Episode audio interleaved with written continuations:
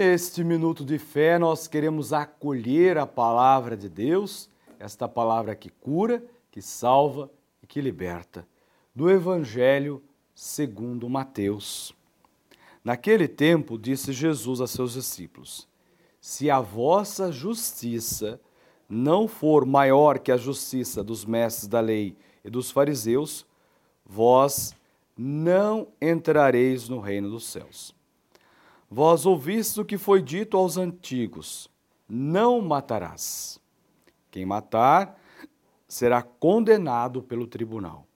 Eu, porém, vos digo: todo aquele que se encoleriza com seu irmão será réu em juízo. Quem disser ao seu irmão patife será condenado pelo tribunal.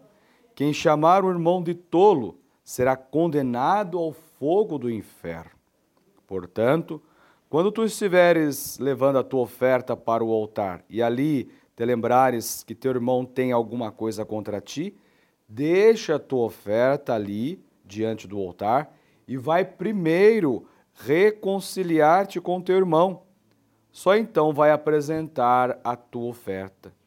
Procura reconciliar-te com o teu adversário enquanto caminha contigo para o tribunal senão o adversário te entregará ao juiz, o juiz te entregará ao oficial de justiça e tu serás jogado na prisão. Em verdade eu te digo, dali não sairás enquanto não pagares o último centavo. Palavra da salvação.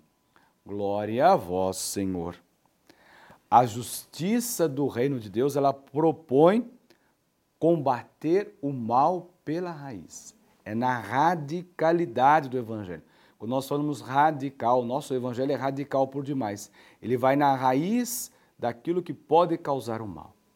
Nós compreendemos o evangelho hoje no espírito da relação fraterna, da relação entre os irmãos, cada, cada vez mais aprofundada no amor a Deus, no amor ao próximo. E esse amor que se dá na entrega, na doação, na renúncia e olhando para a raiz de todo o mal.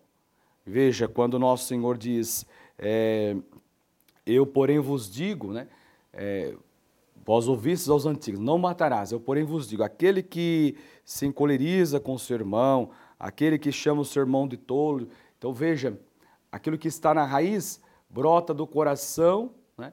às vezes nós falamos, ah, mas é só é só apenas é, palavra, mas está brotando no coração.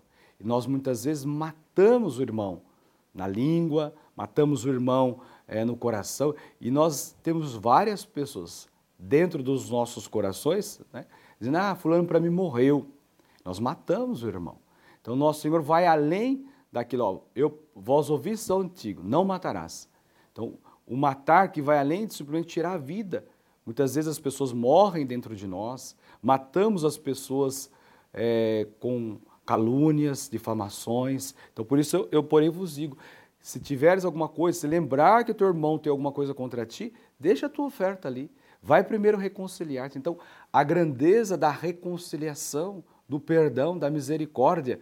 Aquele que não se reconcilia com o teu irmão não pode apresentar a tua oferta diante do altar. Como que nós vamos diante do altar do Senhor se nós e a palavra vai dizer, né? Aquele que ama Deus, mas odeia o seu irmão, é mentiroso e a verdade não está nele.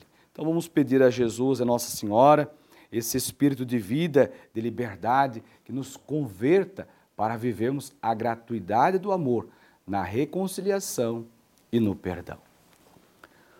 O Senhor esteja convosco, Ele está no meio de nós. Que desça sobre vós, sobre a sua família, sobre a sua casa, sobre o seu trabalho, a bênção do Deus que é todo-poderoso, o Pai, o Filho e o Espírito Santo. Amém.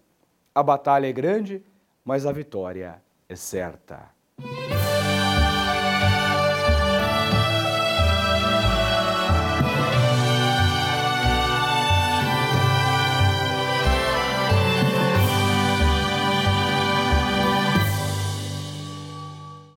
Este programa teve o apoio dos nossos benfeitores. Seja você também um benfeitor e evangelize conosco. Ligue agora 0 operadora 11 42 00 80 80.